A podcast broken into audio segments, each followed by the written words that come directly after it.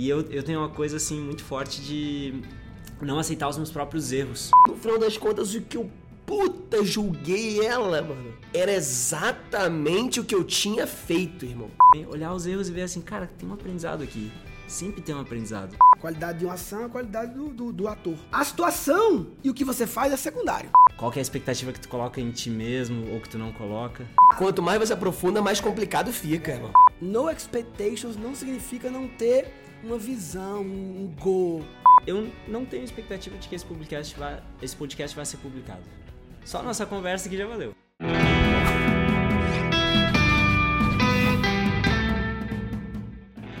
Tá acontecendo, irmão. Tá acontecendo. Começa agora o podcast Vira Homem. Um espaço pra gente debater assuntos urgentes, polêmicos e necessários. Estamos aqui hoje com nosso irmão. Flow! Só pra Murilo Gun. Pra mudar um pouco a dinâmica, né? Já dá. Bem-vindo, irmão. É nóis. Eu posso ler um negócio aqui? Vambora. Eu posso ler. Esse livro aqui me impactou profundamente. Já leram? A New Earth. New Earth. Esse é é- Cartole. É Um Novo Mundo, em português. Um Novo Mundo. É Cartole, né? O cara do Poder do Agora e tal, mestrão. Eu me lembrei desse trecho. E eu vou tentar ousar aqui ler exatamente o que eu sublinhei para ver se faz sentido. O título é Awakened Doing, ou seja, o fazer consciente. O fazer acordado é o aspecto externo do novo, do next stage, do próximo estágio na evolução da consciência do nosso planeta. Cada vez que a gente chega mais perto do fim do nosso atual estágio evolucionário, mais disfuncional o ego fica. O ego tá ficando disfuncional. O ego que se viu para individualizar, aí já é meu entendimento, né? Que se viu para individualizar os 8 bilhões de, da espécie Homo sapiens, se viu para individualizar, diferenciar. Essa dinâmica tá travando. Entendeu? Tá com nível de consciência que tá travando, tá ficando disfuncional. E quando isso acontece, há o salto de consciência. É nessa hora que troca a espiral de consciência. A espiral de consciência sempre toca numa crise. No mesmo jeito que uma caterpillar é o embróligo da borboleta. Como é é? Caterpillar é o... Casulo. Casulo. Do mesmo jeito que um casulo se toca disfuncional, se torna disfuncional logo depois, logo antes de virar borboleta. Um segundo antes, ele não tinha função nenhuma, por isso que ele caiu. Perdeu a função. Como se o ego fosse a nossa casca, o nosso casulo. É, o casulo. E agora a gente tá virando Sim. borboleta e tá perdendo sentido ficar dentro do casulo. É, é isso. É isso. Mas a nova consciência está arising, chegando, even está chegando, even as the old dissolves. Inclusive, enquanto o outro, o antigo se dissolve. Ou seja, não acaba uma e começa a outra. Ela chega. É, e o casulo vai tipo como se o casulo fosse É, caindo. fosse caindo, é. pum. que é o véu, né, e tal. Nós estamos no meio de um evento monumentoso na evolução da consciência humana, mas eles não vão estar falando sobre isso no noticiário hoje à noite. Fazer desperto é um alinhamento de seu propósito externo, what you do, with your pro- propósito interno. Isso é fazer consciente, conectar o interno É o o fazer externo. consciente. Awakening Doing é um alinhamento de seu propósito externo, o que você faz, com o seu propósito interno, acordando e se mantendo acordado. Se mantendo. Se mantendo acordado. É. Tá escrito isso. Awakening and staying awake. Não basta acordei, não. Não tem isso de acordei. É que nem o, o vício, né? O cara é viciado em fumar cigarro, aí se dá conta. Eu tenho vários amigos já. Tem um especial assim que várias vezes ele me disse: Não, agora eu parei. Aí o cara vai lá, faz todo um manifesto de por que, que ele vai parar e tal, não sei o quê. Uma semana depois tá fumando de novo. Ah, foda-se. Tá, mas e aquilo lá que tu escreveu? Não, aquilo lá já é passado. Ou seja, né? O cara acorda, mas rapidinho o vício já Sim, toma de novo. Vislumbre, É né? isso. Uma, uma transbilação. Aí tô pulando, tá? A consciência flui através de você pra dentro desse mundo. The consciousness flow through you into the world. Sim. Não é de fora pra dentro. É. Ela vem aqui, true to you, e aí, por isso que o mundo é a soma da realidade consensual de todo mundo, que é o que saiu. Então, por isso que se tu abre, entra mais. Entendeu? Abre espaço, silencia, entra mais. Surrender, entrega, desapega, aceita, sabe? Vai deixando. Em qualquer, coisa- em qualquer coisa que você faz, o seu estado de consciência é o primeiro fator de influência. Tudo que, vem, tudo que tu faz vem de tu, né? A qualidade de uma ação, a qualidade do, do, do ator. A situação e o que você faz é secundário. O mais importante é qual é o estado de consciência da origem. É a frequência de largada, é de onde vem. Aí eu vou pular. Existem três formas, caminhos, ways que a consciência pode fluir através do que você faz e, por consequência, através de U para todo mundo. São três modalidades que você pode aliar sua vida com esse poder criativo do universo. Modalidade significa the underlying energy frequency, a frequência de energia que está nos bastidores, underline, que flui através de você e conecta suas ações com a consciência que está acordando e que está emergindo no mundo. Se não vier dessas três formas, vai ser disfuncional e vindo do ego. Hum. Então tem que seguir. Tem que seguir. Senão é disfuncional o ego, não dá mais. Vamos ver, tô interessado? Quais são as ver se eu tô fazendo certo. Já tô preparando os três quadros aqui na parede. É, é, Já vou botar aqui as três frases. Elas podem mudar no curso do dia, mas uma delas três vai ser dominante em certo estágio da sua vida. E cada modalidade é apropriada para cada situação. Das modalidades de Awakening duas são: número um, aceitação, acceptance. Número dois, enjoyment. Número três, entusiasmo. Só tem essas três. O resto Pronto. é disfuncional e ego. Aceitar, Nossa. curtir e estar tá entusiasmado. É. é. Cada um representa, cada uma representa uma determinada frequência vibracional de consciência. Você tem que ficar vigilante para ter certeza que uma das três esteja operando, pelo menos uma das três, sempre que você estiver engajado em fazendo qualquer coisa at all. Da tarefa mais simples até a mais complexas. Se você não está num estado nem de acceptance, enjoyment, entusiasmo, olhe direito e você vai descobrir que você está criando sofrimento para você e para os outros. Arro. Você está criando sofrimento. Ah, Caraca. Eu tava, tava, pensando nisso dirigindo para cá, que peguei um baita trânsito, né? Saí de lá 8 da manhã de Cotia para cá. Então, uma hora e vinte para vir, um trajeto que normalmente é 35 Sim. minutos. E, cara, vim só assim, aceita, curte, Sim. né? Olha, porque assim, vou ficar irritado, entendeu? Tô indo fazer uma coisa que eu escolhi, que eu quero, né? Então, só aceita. Ah, qual, qual, qual que é o caminho? É pra cá, é pra lá? E eu, eu tenho uma coisa, assim, muito forte de não aceitar os meus próprios erros. E aqui em São Paulo eu erro muito dirigindo. É. Então me dói muito, assim, quando eu vou pegar uma rua e eu, eu erro, eu fico me cobrando. É. E para mim, assim, trabalhar essa, essa aceitação e talvez até esse entusiasmo, né? De, ah, errei, vou descobrir um novo caminho. Isso é muito difícil, cara. É um desafio, assim, bem, bem forte. Mas vem...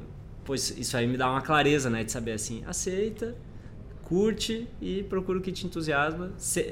Tem que estar sempre uma das três chaves ligadas. Sim. Se não tiver. E elas são a escadinha. Ele vai explicar agora, é a parte final. Nossa. É explicar a escadinha. Ai, meu Deus. Deixa eu, deixa eu me sentar aqui. Tem a escadinha. Puxa. Mas só sobre isso, uma coisa interessante que me veio é que existe. Você falou da dificuldade de aceitação dos auto-erros, né? Dos, dos, próprios erros. É uma espécie de autocrítica, né? É isso, uma autocrítica. Isso, isso. Nessa camada. Existe a autocrítica e existe o padrão de é, como lida com os erros dos outros. Então, dá um exemplo. É, eu fui para um hotel em Vitória com o Rodrigo, cada um num quarto. Aí a gente ia dormir lá, ia de manhã pro interior fazer a palestra, voltava à noite, dormia no mesmo hotel, porque no outro dia o avião sai do lado do hotel. E aí chegamos lá. Quando eu saí pro interior, eu achei que era check-out. Eu levei minhas coisas tudo em Rodrigo, eu, eu, eu comi não sei o que. Tal. Não, não precisa não, a gente volta pra cá. Check-out é, é amanhã ainda, a gente volta pra cá. Ah, beleza, então vamos. Ah. Aí de volta, meu cartão é desmagnetizado.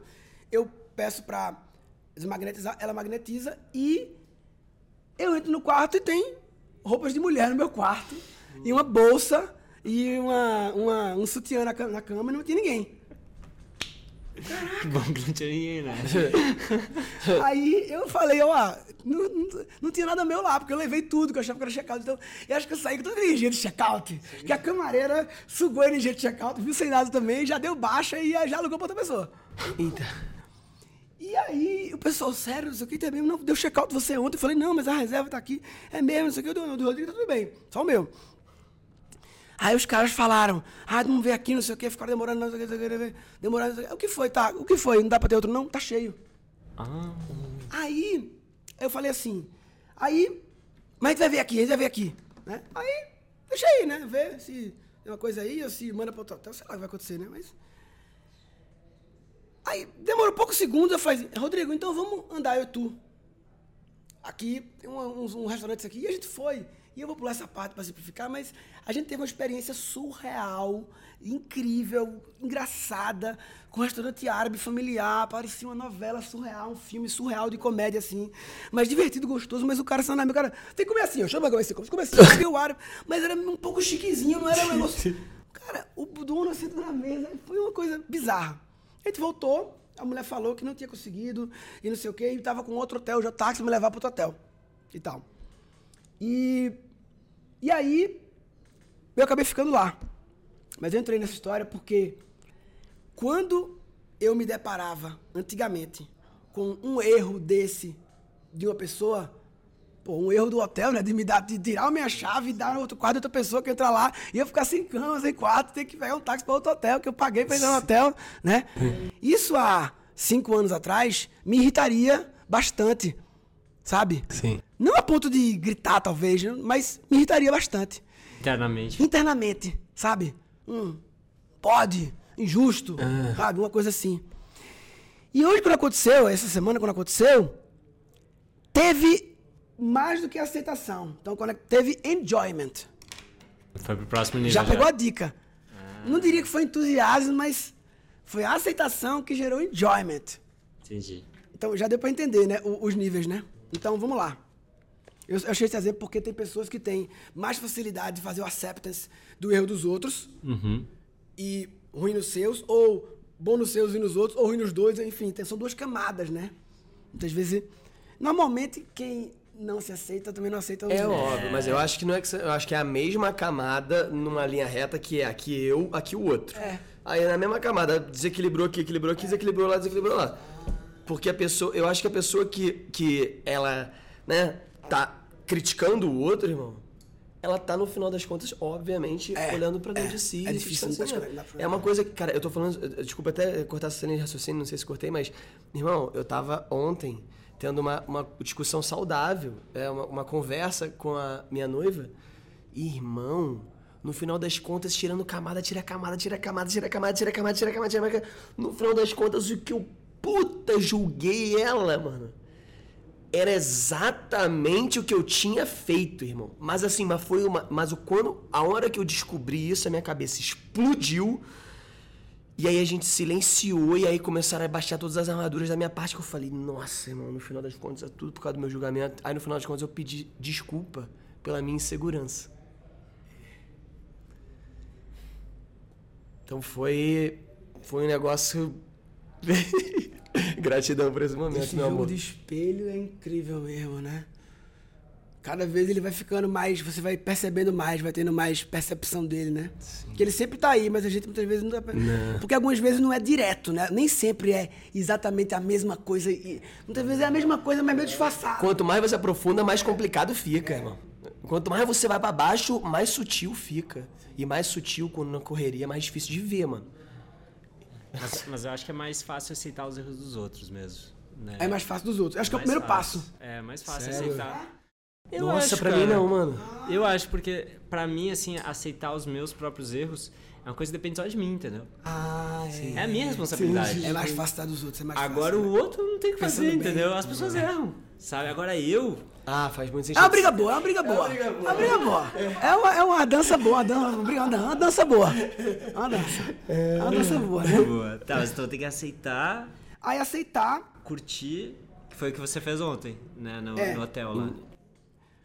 acepta, a, a aceitação means for now, pra agora, for now, this is what this situation, this moment, this is what this situation. A, é, a aceitação é pra agora, isso é o que essa situação, esse momento requer de mim pra fazer, então eu vou fazer de boa. Sim. É isso. Entender que é, é- aceitar é entender. Isso é necessário. É. Você pode não gostar de não enjoy trocar o pneu do carro no meio da noite, mas aceita. Rápido. Senão não é awakening doing, Sim. né? Na superfície, a aceitação parece um estado passivo, mas na realidade é um ativo e criativo, porque ele traz algo completamente novo para esse mundo. Ele traz algo novo. Ele aceita, o é um novo encontro, como a gente falou ali, os primeiros encontros. É um novo, um novo encontro, uma nova coisa que, que muda a energia. E aí vai. Enjoyment é quando você enjoy. Essa parte é mais, mas já é meio óbvio já, né? En- Enjoy seria curtir. Enjoy é curtir. The way to start to live, blá blá blá. E entusiasmo, que é o que a gente fala bastante, que é a fórmula do entusiasmo aí, ó, baixar, tá batendo com é cartolho, baixar. É.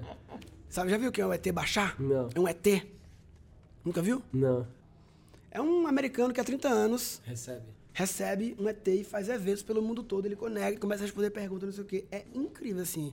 Tudo que ele fala, você, caraca, É. sempre traz um ponto de vista diferente para as coisas. Caraca, Hum. caraca.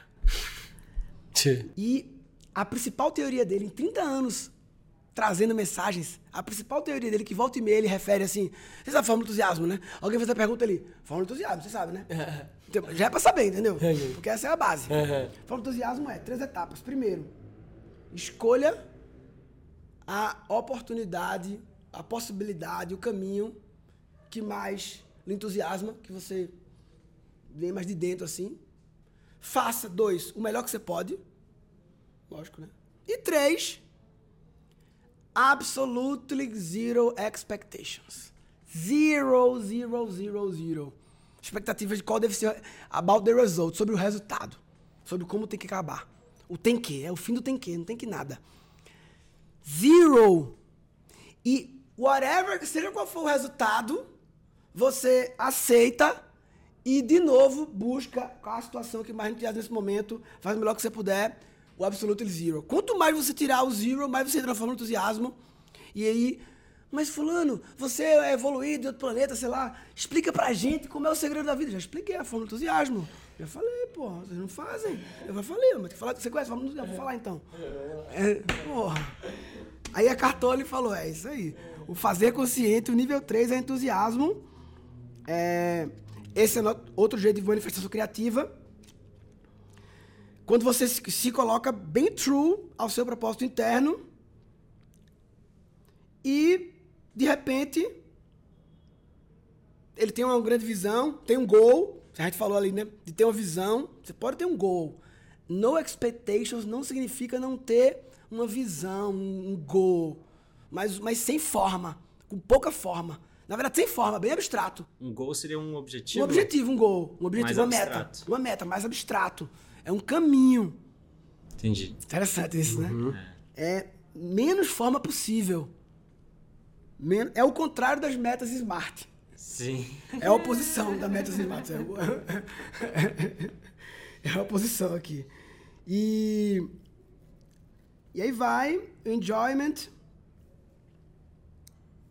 Aí o campo de energia vibracional cresce e intensidade, energia.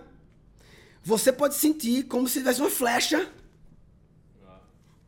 Uma flecha, um arrow, that is moving towards the target, que tá indo em função do alvo e gostando da jornada no caminho, tá? Vai para um lugar, né?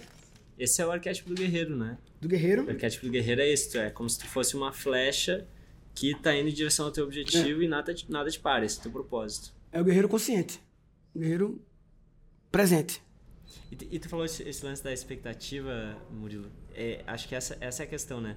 Ter uma visão, mas não ter uma expectativa.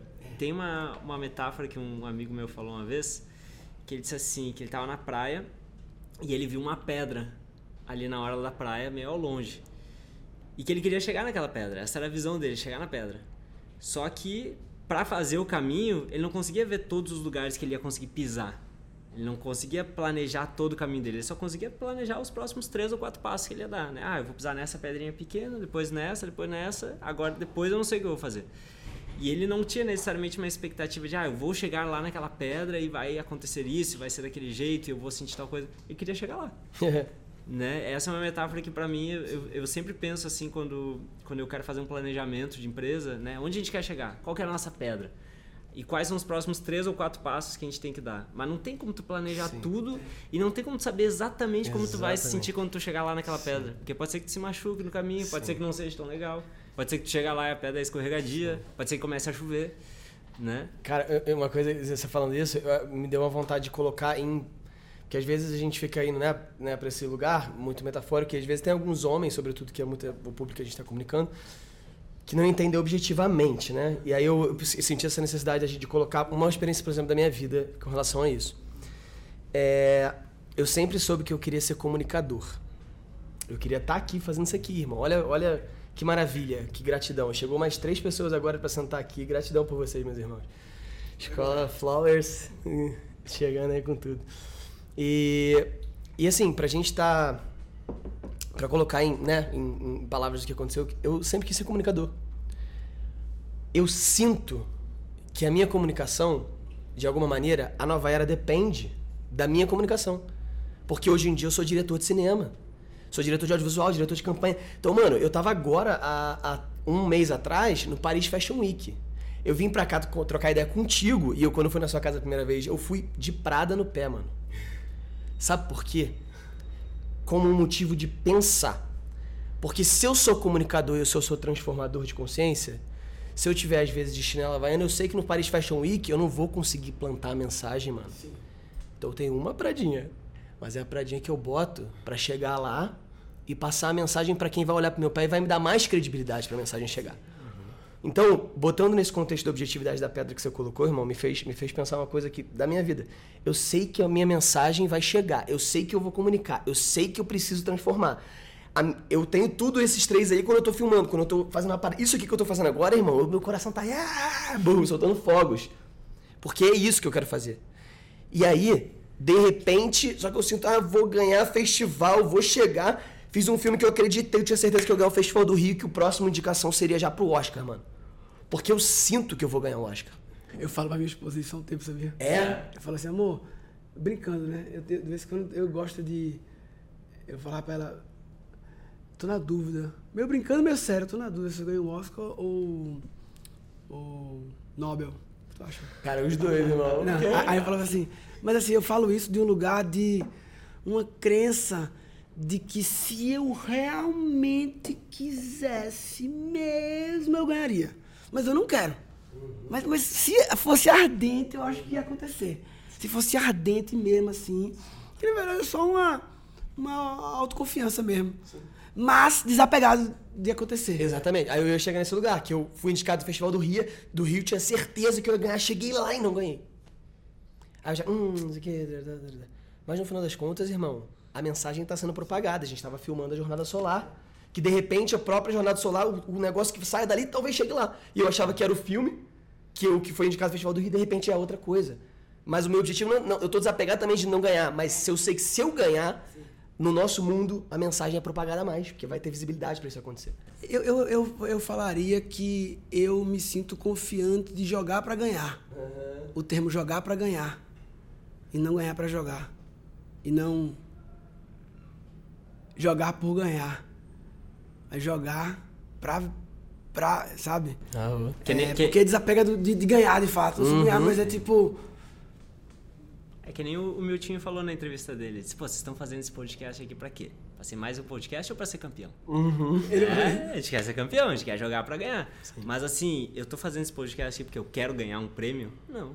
Não é isso, eu não estou interessado em nenhum prêmio, estou interessado em fazer isso aqui. Comunicar, Agora, né? eu quero que seja um podcast digno de prêmio.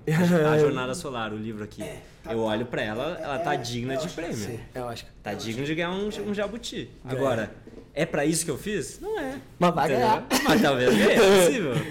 Esse tá é um ótimo exemplo de jogar para ganhar. Cara, você fazer um negócio assim que você, você sabe que vai ficar muito foda. É, quem, quem tá Nossa. escutando aí no áudio, depois coloca no vídeo aí no Spotify, mesmo tem o vídeo ou no, no YouTube, porque vale a pena dar uma olhadinha na, na Jornada Solar. Já, vi, já viu a nova? Nossa, tá linda demais. Tá ali, Tchê, só pra sentir ali, mais fina é. é. Olha a capa, Tchê. Muito brilho, muito detalhe. Tem? É.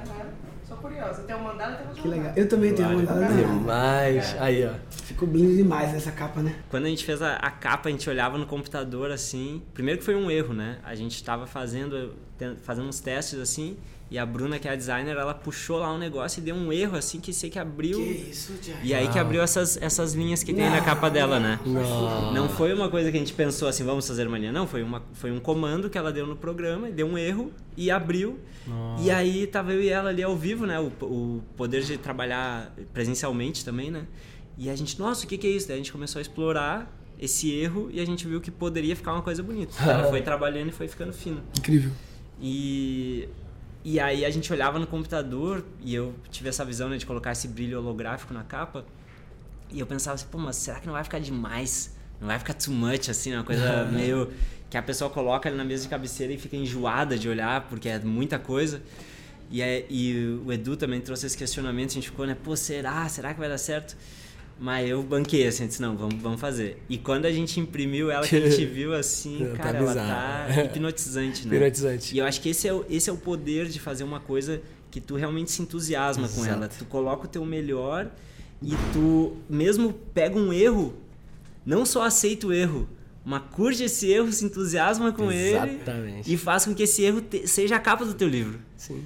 Né? Eu acho que isso é, o- é foi o mensagem hotel. do livro, né? Isso foi o hotel, foi o insight do livro, é foi tudo. É. é. Ah, E, e o poder que tem, né? Quando eu, eu trouxe né, antes aqui essa questão de, dos meus próprios erros, né? Como eu tenho dificuldade de lidar com meus erros. Mas quando é o erro do outro, é isso, né? Eu vejo o erro do outro e já vejo uma coisa. Eu sempre vejo um aprendizado, assim, sabe? E quando a Bruna fez o erro lá no, no, no arquivo, né? Que é a coisa mais corriqueira do mundo, né? Tu errar enquanto tu tá editando um, um arquivo no, no programa de design é muito comum, né? Sim. Então é muito fácil de, de aceitar, assim, pra mim. Então é muito bom, cara, poder olhar pros erros, principalmente pra mim dos outros, né? Eu como consultor de empresas também, olhar os erros e ver assim, cara, tem um aprendizado aqui. Sempre tem um aprendizado. Agora, nos meus erros pessoais isso é um pouco mais difícil, né? Eu tenho um pouquinho mais de dificuldade. Sim. E aí queria te perguntar, Murilo, todo esse papo aí sobre expectativa, sobre, sobre erros e o podcast ele tem essa, esse viés da masculinidade, né? Sim. Então eu queria que tu falasse um, um pouco sobre isso, assim, sobre como. Qual que é a tua expectativa hoje? Por exemplo, tu é pai, né? Tu é pai de, de duas meninas, né? Tu é o- o- uma pessoa que provê não só para tua família, mas que hoje está criando toda uma comunidade aqui, né? A comunidade do Flowers e que, de certa forma, tu é um dos pilares que sustenta essa comunidade. Como tu te vê como homem sendo essa figura? Qual que é a expectativa que tu coloca em ti mesmo ou que tu não coloca? Como que é isso? Eu acho que existe uma camada ligada ao, ao casal, a expectativa de, de ser perante elas um bom parceiro da minha esposa. Acho que eu me coloco essa expectativa. Que eu também quero ser um bom parceiro da minha esposa, mas. é, mas elas me fazem pensar mais nisso, sim. De como ser um bom parceiro para minha esposa. É... Isso é uma coisa que passa muito por mim. É isso? Faz sentido a sua Sim, pergunta? Sim, sim, sim. É por aí, nessa linha, né? O, o que é ser um bom parceiro pra ti? Eu acho que é escuta, escuta. Não é o que é, né? É o que eu foquei em desenvolver nos últimos. É mais do que isso, mas no que eu. Quais foram os, os botões que eu vim apertando nos últimos anos? É um botão de mais escuta. Escutar até o fim, assim, escutar presente. Bem presente. Um botão de. um botão de não é, querer botar culpa nela do tipo a gente combinou que ia é, parar de comer açaí a gente combinou que ia malhar uma coisa assim e aí ela não vai e aí quer culpar que ela não tá ajudando para acontecer esse é um botão uma área também nos últimos anos Tem um pouco da individualidade, da responsabilização. Responsabilidade, É, responsabilização. Então, Aí, na verdade, a definição mais precisa de ser um bom, um bom parceiro é que a outra parte diga que sim. Essa é o indicador, né? Esse é o indicador que realmente importa. E, e- e te- tem uma coisa que eu tenho dúvida também, que assim, você é pai e você é pai de duas meninas. Né? E a gente sabe que existe essa coisa de que quando você tem é, uma filha menina, ela costuma idealizar o pai. E tem até um. Tem um documentário do Tony Robbins, não sei se você já viu, aquele Eu Não Sou Seu Guru. Sim. Que tem uma cena que ele tá entrevistando uma menina na plateia e a menina diz que ela não consegue arranjar namorado, que ela dá fora em todos os caras. E aí o Tony Robbins chega na conclusão com ela que é porque o pai dela era muito sensacional, então nenhum namorado vai, vai ser o suficiente para ultrapassar o pai dela. E você é um cara que eu, eu vejo assim, acompanho um pouquinho assim né, da sua paternidade, eu vejo quanto você se esforça, né, para estar ali presente e para ser um cara que, enfim, que parece que você proveu uma experiência muito maravilhosa para suas filhas, né, da, da minha visão. Como que você pensa assim, tipo, você, já refletiu sobre isso assim, sobre ser essa essa figura inatingível para os futuros namorados das suas filhas? Ou isso nem passou por? Então, Gente, irmão, Então. ó, deixa eu só fazer uma salva de palmas aqui. Que que é isso, Juliano? Amigo, você é bom, amigo. Eu quero, Caralho, eu, eu, quero, eu quero que o Murilo faça umas coisas que não fala nas palestras. Cara, tá muito bom, irmão. Deixa eu te dar um abracinho aqui. Mas- Caralho. É interessante isso, porque é, para responder essa pergunta na especificidade, temos que olhar as premissas que Tony Robbins está se baseando para criar esse cenário, né? Que são as premissas que eu não concordo nem discordo, só para a gente olhar, baseado em qual é o foundation. São as premissas é, de uma linha. é, não só Freud e Jung, eu, eu, me veio Freud e Jung, mas não é só eles, né? Mas é ligado ao trauma, ao passado, à infância, não se limitando a Freud, Freud e Jung, mas ali. E eu gosto sempre de. Sempre que eu descubro uma outra perspectiva totalmente oposta a uma perspectiva que eu considero padrão, eu nem sequer questionava que poderia ter outra. É é isso mesmo, não. Não é isso mesmo, não? Acho que era take for granted, tá garantido que é assim. Eu fico muito feliz, muito assim, de. Ah, que legal, olha. Tem certo e errado, mas que legal. É como se estivesse completando o álbum, se encontrar as, as polaridades. E tem um livro chamado A Coragem de Não Agradar. A Coragem de Não Agradar.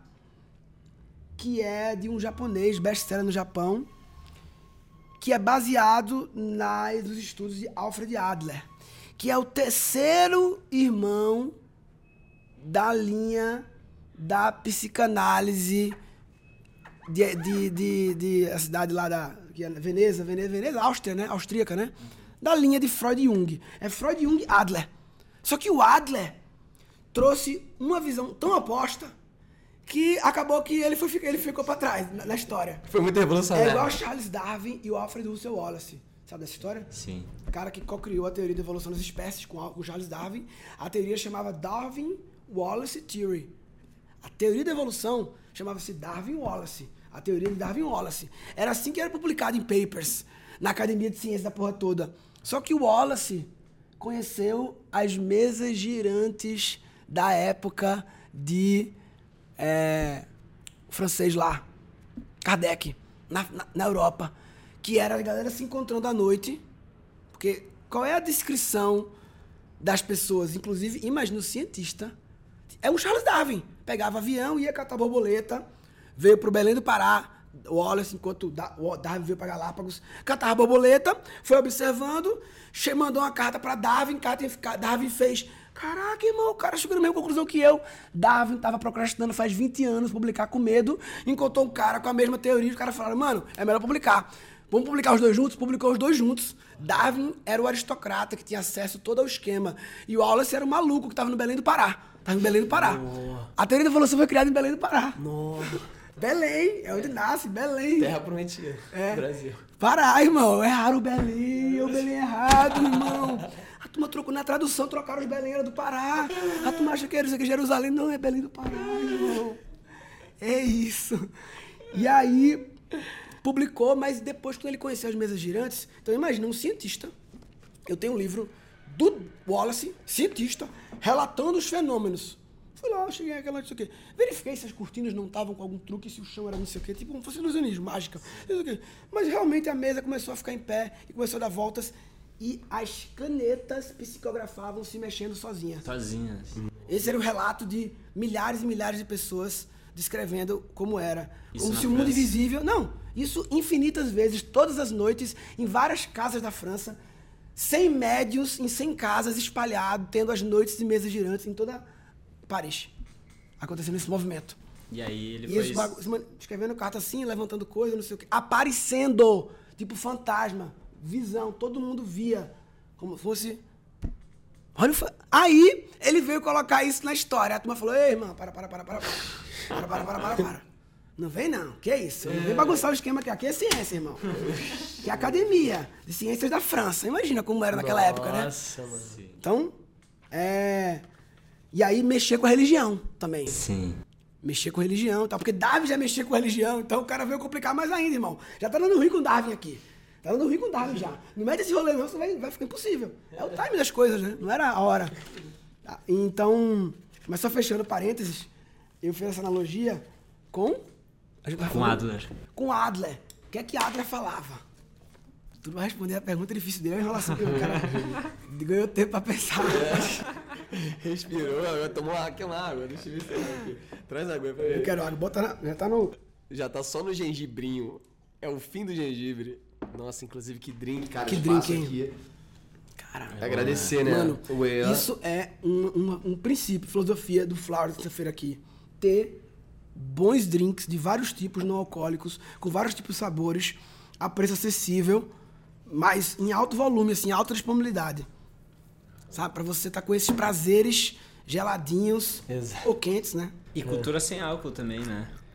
Sem Exatamente. álcool que- Esse- esse- olha, meu paladar é tão acostumado a álcool que quando eu tomei esse negocinho eu fiquei, hum, cadê o álcool? Sabe? Hum, mas tá tão gostosinho, docinho, não fica ruim? Como é que pode isso? Como é que pode dar um gole no gengibre, ele ser bom e continuar bom, né? É. Porque o álcool deixa aquele ruimzinho no final. E eu acho que agora à noite vai ter o, o outro Alfred Adler. Alfred Adler fala assim. Um exemplo que resume a teoria, a filosofia dele toda. Um exemplo.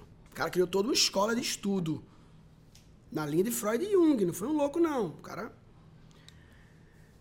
A pessoa tá com síndrome de pânico, por isso não quer sair na rua. Não quer encontrar pessoas, tá com síndrome de pânico.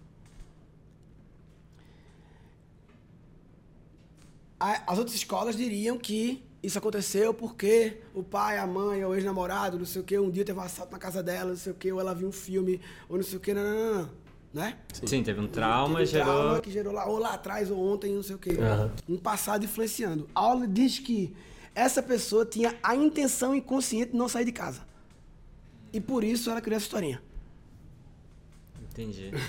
Então muda Ele lá muda toda- tudo. Muda Sim. É, porque aí, tipo, muda tudo. Tipo, não tem passado. Nossa. É tudo no presente e agora, intenções inconscientes da tua parte, do teu software não consciente rodando em background, baseado em energias de karma, em, em atratividades, em frequência vibratória que tu tá, e um monte de coisa, né? E em todas as. Em alguma coisa aí que eu não sei, mas. É isso. Então, quando você faz essa pergunta de se, voltando, né?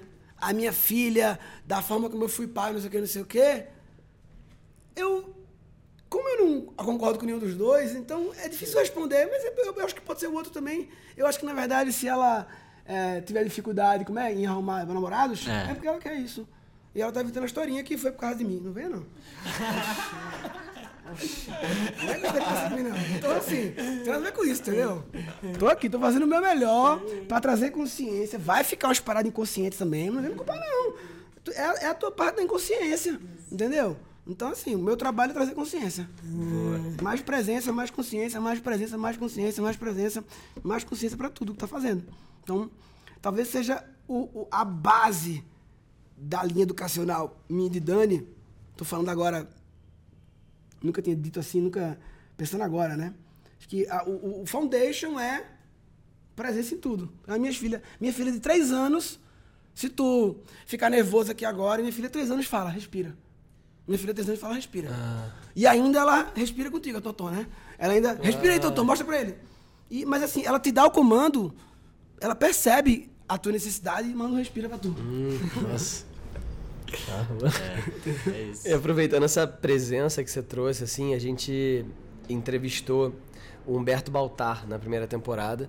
E ele é um o dono do o dono, né? ele é um dos administradores do coletivo é, Pais Pretos Presentes, que é um coletivo, enfim, um movimento assim gigante que está cada vez maior. Acho que está chegando em 100 mil seguidores no Instagram, assim. Você vê o nicho e como né, a força disso. E eu queria aproveitar para te perguntar assim. É, como é que é essa questão da presença, já que você fala muito de presença na criação dos seus filhos, das suas filhas, como é que é essa questão da presença é, na, no, no corre que a gente vive, não é você? Eu digo todos nós. Como é que você faz, sendo um cara que palestra, que viaja, que não sei o quê, para trazer essa presença no momento é, físico da coisa, assim? No dia a dia, na minha prática do dia a dia, como eu trago a presença. é, como né? você traz essa presença com P maiúsculo, digamos assim. Tá bom. É... Eu diria que eu tenho algumas âncoras durante o dia. Âncoras são algumas âncoras de situações, coisas que eu faço com frequência, como acordar, que eu faço todo dia, né? Mas outras que eu não faço todo dia, mas faço, como dar palestra, que elas viraram âncoras já de eu acordo e tenho um momento de presença. Momento de presença. Ah, mas eu não consigo. Só não faz nada assim. O mínimo do mínimo do mínimo é não fazer nada e não olhar pra nada. Aí, como não vai fazer nada, pode só respirar. Aí tu, porra, fazer nada, eu vou respirar. Entendeu? Aí, sabe, bem na simplicidade, assim, o mínimo. Para as pessoas. Mas, pra mim, eu tenho toda uma, uma oração do Yogananda, que eu gosto, a meditação que eu faço pra mim mesmo e tal. Mas só pra dizer que não precisa dessas coisas. Pode ser só um momentinho assim. E aí, antes de comer, eu tenho esse momentinho. Eu entro em carro para fazer viagem terrestre. Por isso que eu gosto de andar desca- descalço, porque eu entro em carro, já tiro sandália ou sapato e já sento assim e fico. Eu dei uma hora de carro até ali, vou ali banco de trás, se tiver um motorista, eu vou no banco de trás. E as Então- suas filhas vivem isso com você, por exemplo? Vivem, Acorda, já, sim. isso tudo é vivendo em Tudo em por isso conjunto. que pra, por isso, não, in- in- inclusive assim, tipo, eu tô lá meditando aí de manhã, tô lá atrás dentro do banheiro no cantinho lá. Aí a Tonton passa lá, me vê meditando. Ela não atrapalha. Aí, se a Tina vier gritando, papai, a Tonton fala, ele tá meditando. Ele tá meditando. Já é cultura. Já é cultura, ou seja, daqui a pouco ele acaba. Não precisa atrapalhar agora, que daqui a pouco ele acaba. Aham. As meditações dele, já sabe que também essas que elas veem são as, são as curtinhas, né? Então, antes de fazer palestra, então, na hora de comer, eu viajo muito com o Rodrigo. Eu e o Rodrigo, a gente conversa 10% das vezes que come. A gente conversa, eu e o Rodrigo. A gente viaja junto, café da manhã, almoço, jantar. Se tiver só eu e ele, outras pessoas não tem, mas se tiver só eu e ele, não é silêncio quem vai comer, os dois silêncio, bem presente. Nenhum nem fala, nem outro fala. E sem celular. Então você. Isso é minhas filhas também. Vem isso, Dani também. Não tem celular, não tem TV na sala, a hora de comer também, desde a minha pequena. A gente chegou a tirar uma TV da sala que tinha na casa antiga pra não ter distrações na hora da comida. Usar a comida como foco. Sim. A comida como um, um dos. Tipo, acordar. Âncora, né? Uma âncora. Então você, você pega coisas que você já faz todos os dias, comer, Sim. acordar, viajar e atrela o seu momento de presença, que seja fechar os olhos e respirar fundo, ao fazer essa coisa. Então acordou, respira fundo. Vai comer, Sim. respira fundo, foca. Isso Aí vai você pega dando gosto, né? aí você pega gosto pela brincadeira. Aí você começa a gostar da brincadeira, entendeu? Quando você já treina cinco vezes por dia garantido, aí você quer mais, quer sete vezes por dia, quer oito, quer nove, você vai. Aí, em tudo, né? Muitas vezes na hora de comer, uma, um açaí também é um exemplo de comida, né? Mas sei lá, na hora de até fazer uma coisa no computador, entendeu? Tudo pode fazer mais consciente, mais presente. Sim. E pegando esse, esse viés do, de ser homem, né? O que que, o que que você acha que é a diferença que você, em- enquanto homem, talvez até observando a Dani, suas filhas, né? Qual que é a diferença entre ser um homem e praticar esse estar mais consciente ou ser uma, ser uma mulher? Você consegue observar alguma, alguma diferença nisso? Não sei se pela parte física ou pela parte do que a sociedade espera de ti. Como que isso porque tem uma diferença né, entre ser homem e ser mulher. A gente sabe, é só sair na rua que tu vê, né? É diferente ser homem e ser mulher. Agora, como que isso se aplica dentro desse contexto, né? De buscar mais presença, de estar mais consciente? Tem alguma Eu, coisa... eu- eu vou falar Você falou das diferenças, né? Uhum. Eu vou falar de mim e de Dani. Não sei se todas as mulheres são igual a Dani, todas as mulheres são igual a eu, não sei. Eu só, eu só conheço, né? É, então, e aí não sei se é um padrão, né? Mas, por exemplo, pra mim, ter esses momentos ancorados e um pouco mais de disciplina é mais importante. Ou eu consigo mais fácil, mas não dá pra saber, porque. Mas ela não gosta, não faz, então ela. Ela sente horas de ter um momento de presença. Tem umas como almoço que sim e tal, mas ela não tem muito de acordar e tal, e todo dia. Mas ela tem horas que ela sente, e aí normalmente ela se isola mais tempo. Nem que a minha seja de 10, 15 minutos todo dia, é, sei lá, ela faz a cada dois dias de meia hora. entendeu? E aí normalmente ela se isola mais. Lá na sala de meditação mais longe, eu faço num cantinho dentro do banheiro, entendeu? Ali. Todo dia tem um livrinho já que eu. Então, eu acho que eu tenho mais disciplina. Eu não sei se eu tenho porque eu consigo ou porque eu preciso, e eu preciso porque consigo, e, entendeu? Enfim, é, É, e, e a questão da própria disciplina também é uma perspectiva. uma perspectiva. Porque a disciplina dela pode ser a cada dois dias. É verdade. Né? Pelo que você falou, os seus momentos eles são mais fixos, Mais e fixos, talvez é. mais curtos. Uhum. E os momentos da Dani são mais imprevisíveis, mais no sentir e mais profundos. Mais lunares, né? Digamos assim. É, poderia ser, daria. É uma comparação com o Sol e com É a uma Lua. comparação, é Né? uma comparação, é. Interessante. É uma comparação. Legal. E, e aí tem, ligado à presença também, tem uma diferença entre eu e Dani, que eu não sei todas as mulheres e todos os homens, que é o pensar e o sentir. Como eu sou, a minha busca é de sair do pensar para o sentir, e a busca dela é, é organizar esse sentir aí e trazer até um pouco de pensar, entendeu? Entendi, é o caminho inverso. É. Como sei se fosse, né? Não, não exatamente, mas. É, mas tem uma. É um yin yang, é bem essa coisa do yin yang, né? Que se completa e tal. Então, aí muitas vezes eu tenho dificuldade de dizer que ah, é- esse é o arquétipo feminino. Não sei se é, entendeu? Não sei se é. Mas, mas talvez, né? Parece sim. Porque eu falei duas características, eu falei de. Dois exemplos que eu dei de um pouco de rigidez ou firmeza, sei lá, ou fixação. Qual seria o nome pra. É, fixação. Mais e- constante, talvez. mais constante e o outro critério foi mais mental, talvez, a palavra, ou mais objetivo. Mental barra objetivo. Fixo mental objetivo. Flexível, sentir e subjetivo. Os da, os da Dani. É. Que a, que a tua busca é ser mais É, flexível. sim. E a dela, essa aqui. Uau. Então, pergunto pra vocês, isso, esses dois podem ser definidos como arquétipos masculino e feminino? Sim, né? Sim, sim. Tem É. uma, uma linha de estudos que diz que o masculino é o que é mais constante, mais fixo, e o feminino é o que é mais flexível, né? Mais que nutre, mais que daria pra dizer que é mais profundo também. Sim. Mas assim, são, são linhas de estudo, né? Não é uma verdade Sim. Sim. absoluta. Eu sinto isso na, no- na minha experiência de masculino e feminino. Dentro de mim, o masculino e feminino, e dentro da minha esposa e os dois juntos, eu sinto essa dinâmica bem perfeita. Bem. Perfeita assim. Bem, essa é uma ótima descrição para descrever a dinâmica. Essas palavras. É uma, são ótimas palavras, eu, eu acredito. Uxi. E aí, Cris, o que, que tu tá sentindo? Cara, eu tô sentindo muita coisa, irmão.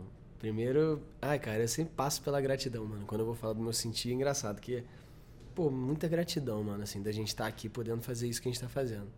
Gratidão a você, mano, por entender isso aqui. Gratidão ao espaço, por ceder esse espaço pra gente. Como fala? Espaço? Eiwa. EIWA, o espaço EIWA aqui em São Paulo. Puta, uma gratidão enorme, assim. E eu acho que, assim. Por exemplo, um exemplo claro dessa moto que acabou de passar aqui. A gente tá numa outra dinâmica. Aqui é uma dinâmica diferente da primeira temporada. A primeira temporada foi um pouco mais controlada, em estúdio, com um cenário mais bonitinho, com não sei o quê. Digamos que seja mais o arquétipo masculino a primeira temporada. Tudo preto, Agora a gente foi pro tudo branco, Nossa Senhora Aparecida tá aí. Porque ela pediu pra vir, irmão, aconteceu. O negócio, ela, eu tava indo pro ritual solar lá, passei na estrada, olhei Nossa Senhora Aparecida. Ela falou, eu vou, eu falei, ela vai. Botei na mala, nem tinha espaço, ela foi, agora ela tá aqui. Brotou Nossa Senhora Aparecida aqui. Então eu acho que a gente tá passando um pouco por esses arquétipos, assim. E essa, essa, esse complemento mesmo assim, desse masculino e feminino. E aí, falando um pouco da moto, até só pra dar aquela justificadinha, né, de casa. Que eu acho que vale nessa temporada agora a gente ficar muito atento a todas as vezes que passar uma moto e passar um avião. Não usar isso negativamente, do tipo, ah, é observar quando vai vir a moto, quando vai vir o avião, quando vai vir a ambulância. Eu fiquei com vontade na hora da última vez que a gente estava conversando, que foi uma conversa densa, assim, é, com o último convidado, e foi uma coisa, quando ele estava falando uma coisa que eu achava bizarra, começou a passar uma ambulância. Só que eu não, eu não, eu não tive a sensibilidade de, de, Na verdade, não sensibilidade não, a gente não tava tendo tanto espaço assim para interferências. Isso a gente debate em outro momento. Mas é, aí eu vi que a ambulância passou, bicho. Então, eu acho que nessa temporada agora eu sugiro que a gente, nós aqui que estamos aqui, Lau, nossa querida Julia Lau, editora maravilhosa desse podcast, uma mulher que tá, nossa, editora firme, que não, não abandona o barco. Te amo, Lauzinha. E eu acho que a gente, todos nós, para ficarmos atentos a essas interferências externas aqui, para que a gente deixe fluir, literalmente, assim. Sabe que eu não tinha ouvido até agora nenhuma ambulância, nenhum avião, nenhuma moto. É. Demais. Eu tô eu aqui com esse aqui tá batendo, irmão. Você começa a falar, o negócio vem. Eu não tinha ouvido. Eu tento, eu tento botar o fonezinho da Apple, redutor de ruído aqui, irmão, porque eu só penso nisso, irmão. Ah, tu tá com o fone aí? Não, tô nada, meu ouvidinho. Eu, aqui, eu Cara, tô. eu não tinha percebido. Mas, Murilo, aqui passa avião, eu ia dizer. Não, passa avião. Acho que não. Não ia avião aqui, não. Acho que quando a gente tá focado numa coisa, até, esse é um dos. Acho que esse é um dos critérios do, do Flow, né? Tem aqueles nove critérios do, do Mihaly. Mihaly Csikszentmihalyi. Mihaly e, e, um deles é que tu tá totalmente focado no que tu tá fazendo, né? Que é como se tu perde a noção do tempo, então se tu perde a noção do tempo, tu perde a noção também do que tá acontecendo fora, né? Não fica tão prestando atenção no, nos ruídos, no barulho que vem de fora, e sim focado no que tá aqui agora, né? E para mim, assim, fazer esse, esse podcast é uma baita experiência de entrar no flow. Porque a gente não tem roteiro, uhum. né? A gente tem um quadro que a gente faz no, no final do podcast só. Às vezes eu nem conheço a pessoa né, que, que, vai sentar na, na minha frente. E a gente tem um tema bem amplo, né? Um espaço pra gente debater masculinidades do ponto de vista de falar o que é necessário, o que é urgente, o que é polêmico. Esse é o assunto. Sim. Então tem que estar totalmente no flow para conseguir seguir, né? Sim. O que o, o que, que a pessoa tá, tá ali, né? Eu como já conheço o Murilo de um tempinho, né, alguns meses, consigo assim ter algumas percepções, mas mesmo assim é totalmente imprevisível assim o que que tu vai dizer, qual é a teoria que tu vai trazer, né? Sim. Então, cara, é, é muito bom assim poder praticar esse flow, né? Sabendo que a gente está fazendo uma coisa e que ao mesmo tempo não tem expectativa, né? Antes de sentar aqui, eu fiquei me lembrando do, disso que, que eu já vi tu falando outra vez, sobre ter expectativa de que eu não tenho expectativa de que esse podcast vai, esse podcast vai ser publicado. Só a nossa conversa aqui já valeu. Sim, tem, tem né? que ficar no agora. Sim. É isso. Como, como ter mais momentos que se justifiquem no agora. Ah, dá pra ter todos? Não sei se dá pra ter todos é o acceptance, né? O enjoyment, entusiasmo. Justificar no agora, é como se fossem os três níveis de justificativa do agora. A aceitação já é Sim. já é um, um, nível bom, um mínimo. Aí depois posso botar uma uma camada nisso, é, que é a camada exatamente do registro audiovisual, que é onde mim, né? Onde me que é o meu trabalho atual. Eu entendi, eu sempre fui é, é, essa pessoa assim do acontecia uma conversa absurda, um negócio interessantíssimo, um negócio inacreditável e ninguém filmou e tá tudo certo. E passou. E tá tudo bem. Se esse podcast não for publicado, tá tudo bem. Para mim, irmão, não. Sabe por que não? Porque a minha missão é essa. Entende? Sim. Eu tô inserido, mano, para não deixar para ficar atento lá, porque eu tô pensando na experiência de quem tá ouvindo e a experiência de quem tá ouvindo pode vir a ser influenciada uhum. por uma ambulância que de repente dá um gatilho nela sei lá. Sim. E aqui no fone de ouvido, no fone de tá aqui no fone de ouvido, entendeu? Então, assim, é, é, ao mesmo tempo, não deixa de ser um estado de, de flow, de, tipo assim, tá pensando no flow, flow, no flow do outro. É o metaflow. É o metaflow. Sobre flow. É, no meu curso de criatividade lá, eu falava de flow muito. Até gostaria de rever essa aula de flow. É uma aula de uma hora e meia do curso. E era muito baseado no Mihaly. E hoje em dia, para falar de flow, eu eu falaria horas sobre minha experiência no flow, né? É um estudo, né? Uma linha de pesquisa. Sobre essa linha de pesquisa eu falaria horas e para um lugar totalmente diferente do Mihaly. Não é totalmente diferente. Claro que não é. Tudo é uma coisa só. É. diferente. Mas, diferente. É, no sentido de. No sentido do flow, sobre uma ótica, primeiro trazendo uma ótica das sincronicidades. Só em adicionar a camada sincronicidade, a camada, as energias dos ciclos do tempo, e, né, e porquê, e das atrações, né? E essa coisa também. E o, o, eu traria muito, eu trago muito pela ótica da entrega, do surrender, da aceitação, né? E, enfim. É, é interessante porque eu falei isso de um lugar que ele fazia tanta parte da minha vida, o Mihaly, e hoje em dia eu falo de Flow e nunca falo dele. Nem penso nele. E, e, nem. Não me sinto vontade nunca de falar a forma que ele falava, sabe? Muito. Porque hoje você vive, né? É. Então você não precisa mais da teoria, você é, tem a é, prática. É. Você sim, tem a sim. sua teoria baseada na sua é, prática. É, é isso aí. É. Diz que tem no, no curso do Vipassana que eu fiz, o, tinha uma, uma das aulas que dizia que tem três níveis que a gente pode aceitar alguma coisa. O primeiro nível é o nível da fé, né? Então você simplesmente acredita porque alguém falou para você, ó, oh, existe o flow, viva o flow, né? O pastor foi lá e falou: agora a vida é flow, Deus é flow. E você acredita no pastor. Não faz nenhum sentido, você não sabe porquê, você acredita. Aí tem um segundo nível, que é o nível da lógica, que alguém te explica: olha, o flow tem critérios, ele é assim, assim, ele vive das formas, são esses nove critérios, que é o nível da teoria, né? Aí a sua mente entende. Aí eu, por exemplo, fiz meu TCC né, da faculdade sobre flow, então eu medi o flow, o flow é, é gerenciável. Legal, então eu aceito o flow. Nossa, o flow realmente ele ele é, ele é mensurável. Existe o flow, eu aceito. E tem o terceiro nível, que é o nível da experiência, que é quando você vive e aí você, na sua prática, você entra em contato com o flow e, bom, agora é isso. Né? E aí você aí não precisa mais. meu vocabulário para traduzi-lo, né? Porque... Exato. Que é o vocabulário que o flow vai necessitar é. na hora que ele precisar. Eu ia até te perguntar é, o que, que é o flow para você, porque muita gente pode estar ouvindo e não sabe o que é flow. O flow é um modus operandi de viver, de viver, de fazer, de estar no mundo. Um modus operandi que considera bastante, não exclusivamente, mas considera bastante a vida o universo, o invisível, como uma única coisa e que a sua vida acontece numa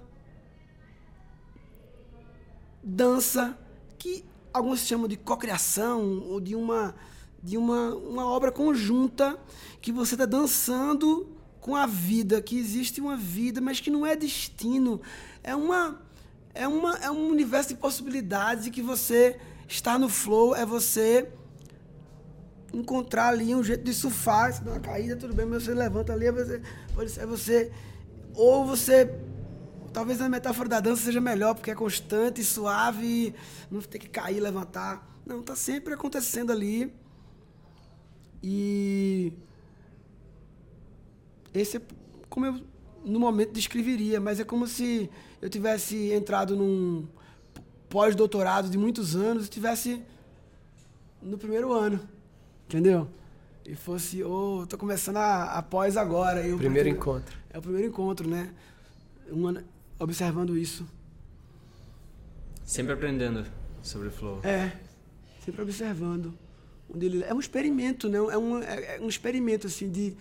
Peraí, mas se eu reduzir o controle, acho que é sempre a, a, a, a como seria a vida com 50% de ordem e 50% de caos. Caos no sentido deixa acontecer. Essa é a dança equilibrada. E o padrão que eu vivia era um padrão com 60, 70, 80, 90, sei lá, de controle e 10 de entrega. Então é como se esse negócio ele veio de 100 ou de 90, baixando nos últimos anos, e agora o objetivo é fazer que eles estejam ali sempre 40, 60, 60, 40, 50, 50. Sim. Sabe que quando a gente começou a jornada solar no primeiro ano, tem uma ferramenta ali que é para monitorar os hábitos. E a gente chamou lá em 2020 essa ferramenta de controle de hábitos. Sim. E aí, né, como, daí depois a gente parou para pensar, não, mas não é que a gente quer controlar os hábitos, é que a gente quer entender eles, né? A gente quer ser consciente sobre os hábitos. Daí a gente chamou depois de monitoramento, né, para mudar um pouco essa coisa, porque senão é sempre o controle, né? Sempre o homem no controle, assim, o cara quer, não, eu quero quero saber exatamente, né? Porque eu quero ter uma performance assim, assim, eu quero atingir esse objetivo. E aí eu acho que a camada que está por trás disso é justamente essa expectativa. A expectativa de que eu vou atingir tal coisa. E normalmente a camada que está por trás dessa expectativa é uma expectativa que foi colocada sobre mim pelo meu pai, pela minha mãe, e que eu inconscientemente busco atingir essa expectativa, né? E eu, eu falo de mim mesmo, né? É, o meu terapeuta esse tempo estava conversando lá com o meu psicólogo e ele disse assim, cara, eu acho que todos esses livros aí que tu escreveu sobre masculinidade é tudo porque tu quer que o teu pai leia. Nossa. Adler diria: você quer fazer e tudo isso que alguém, que alguém falar que é por causa do pai e da mãe é só historinha. Adler diria isso. É só Eu gosto do Adler. narrativa. Gostei. É. me, me identifiquei. Murilo, vamos pro quadro agora, Se Vira Homem? Tá bom. Vamos? Vamos lá, Cris? Simbora. Então vamos lá, um quadro de perguntas rápidas, né? Tipo Maria Gabriela ali. Eu falo a frase e você completa no seu sentir. Arro? Então vamos lá. Homem que é homem, É homem. Todo homem merece. Ser homem é foda, ficar muito. Todo homem merece amor. e toda mulher merece. Amor. Que recado você daria para os homens que estão nascendo nesse momento? Experienciem os arquétipos. Naveguem nos arquétipos. E uma coisa que você tá buscando transformar em si mesmo. Corpo físico. O mais cuidado no corpo físico. E pra fechar, qual que é o próximo salto que a humanidade vai dar? Awakening doing. Fazer consciente. Mais aceitação, alegria e entusiasmo em qualquer ação. Grato, irmão. Bora. Muito bom. Muito bom, muito bom. Nossa, vai dar papo.